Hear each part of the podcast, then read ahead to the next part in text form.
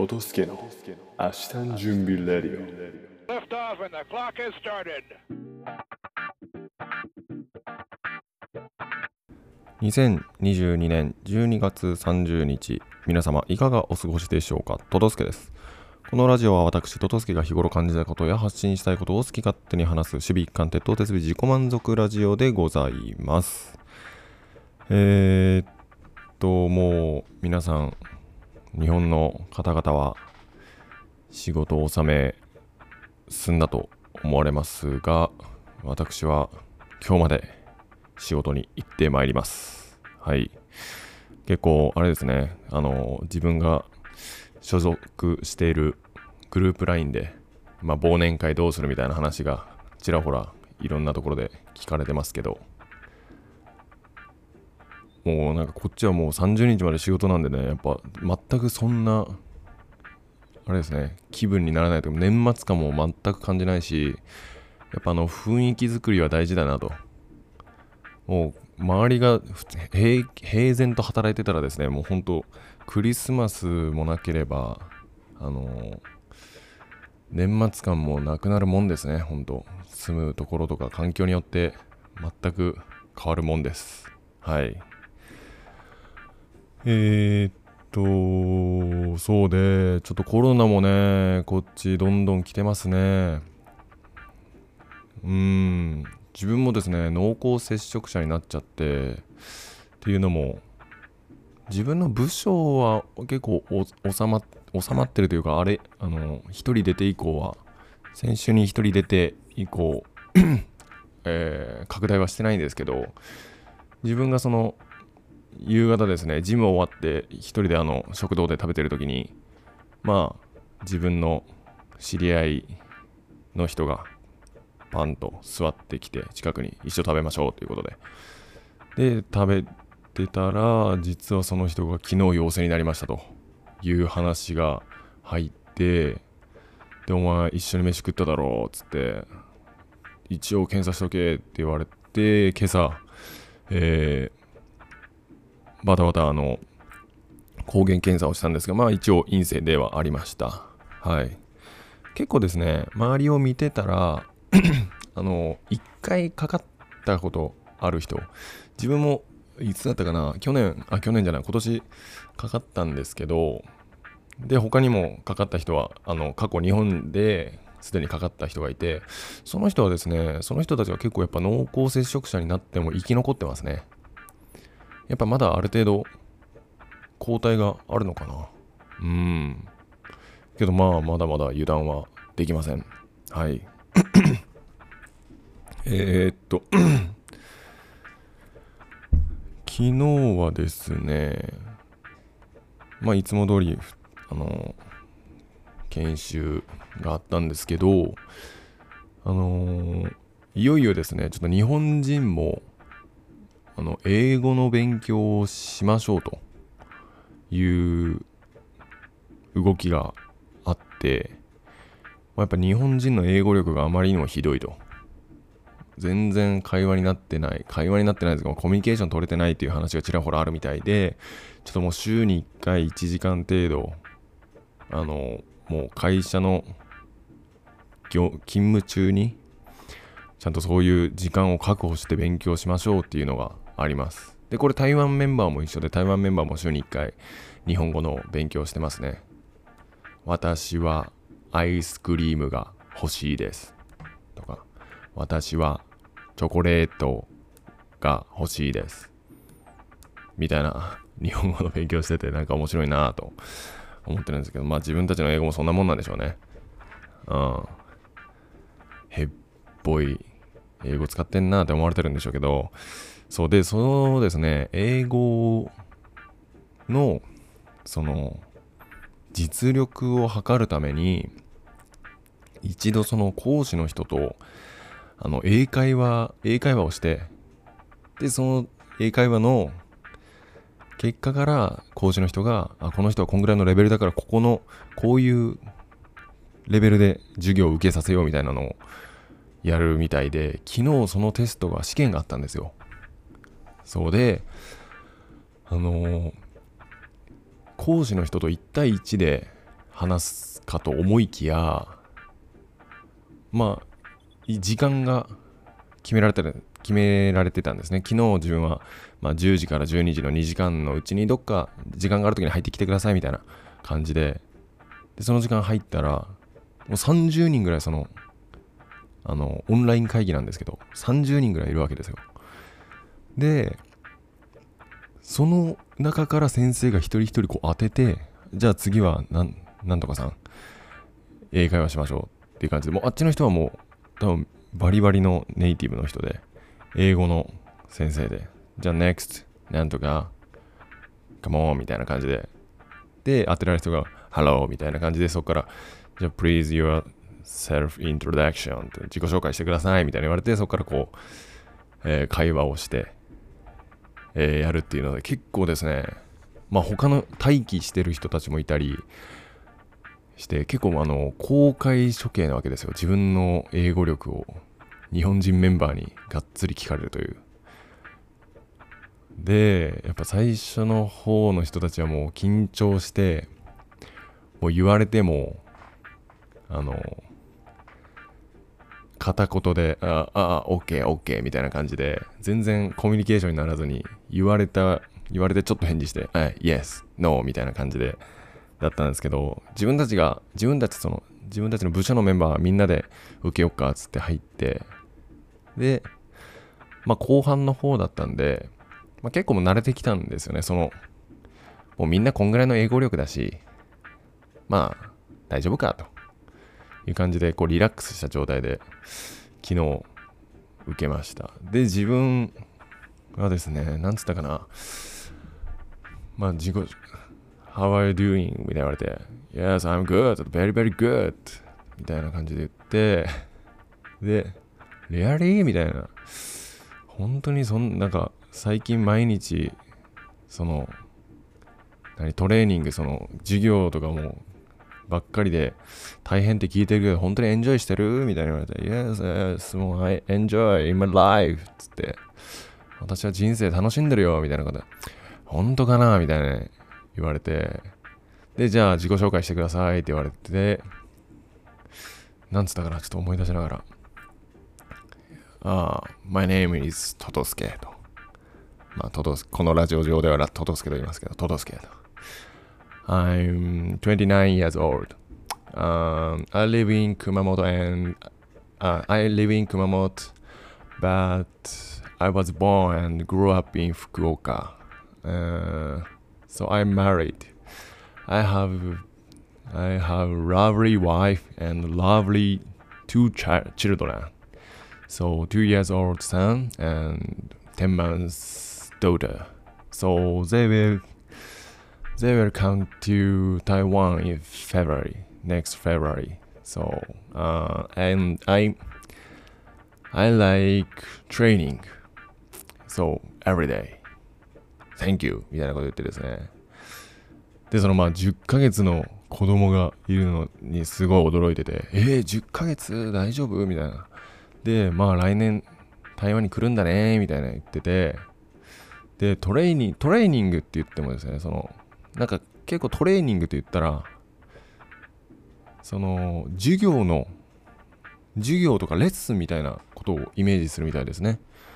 あっちの方。だからあ You work out まあなんかこう鍛えてるんだねみたいな。work out って言われてああそう yes yes みたいな言っててあとはそう you I know いや do you know なんつってたかな。そうスーパーマン。スーパーマンの人の知ってる？みたいに言われて Sorry, I don't know.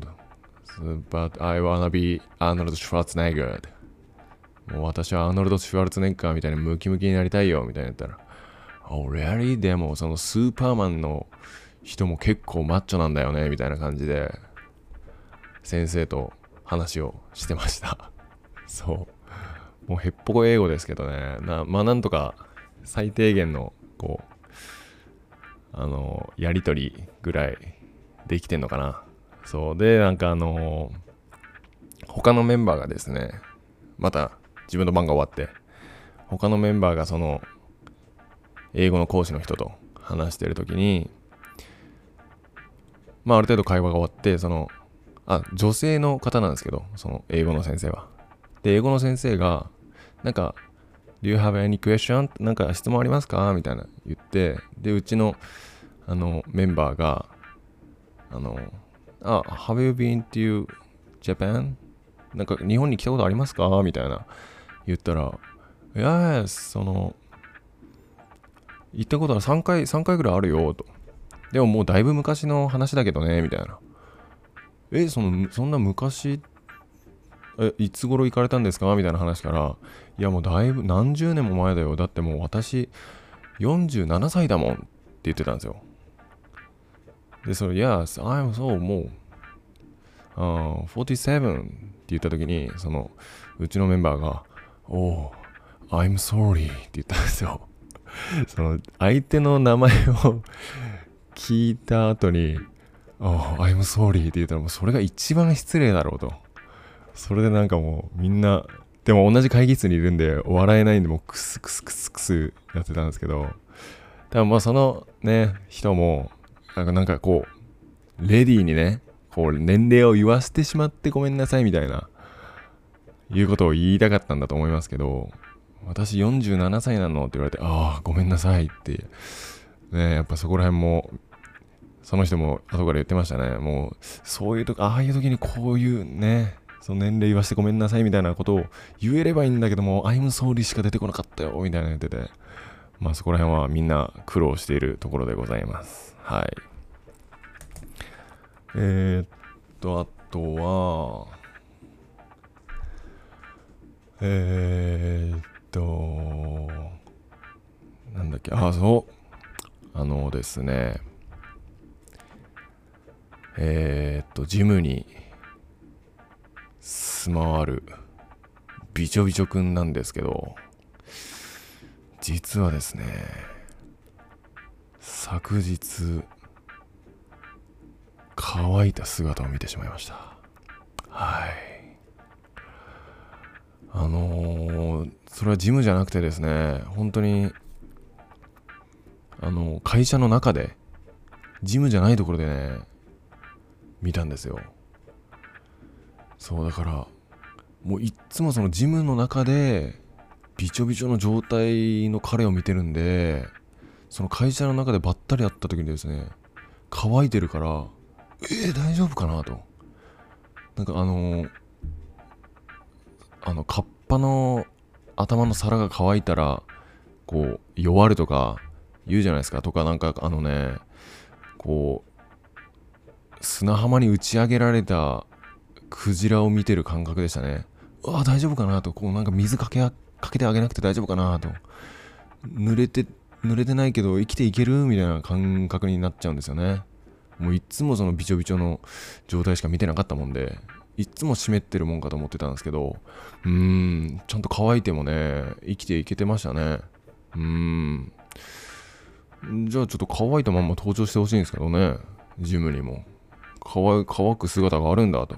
モデルドライの、ね、状態があるんだなと思って。うん。やっぱね、意図的にやっぱびちょびちょになってきてるんでしょうね。ジムには。それか、あれかな。やっぱもうジムに行くぞって興奮したらもう汗が吹き出てくるのかな。ちょっとわかんないですけど。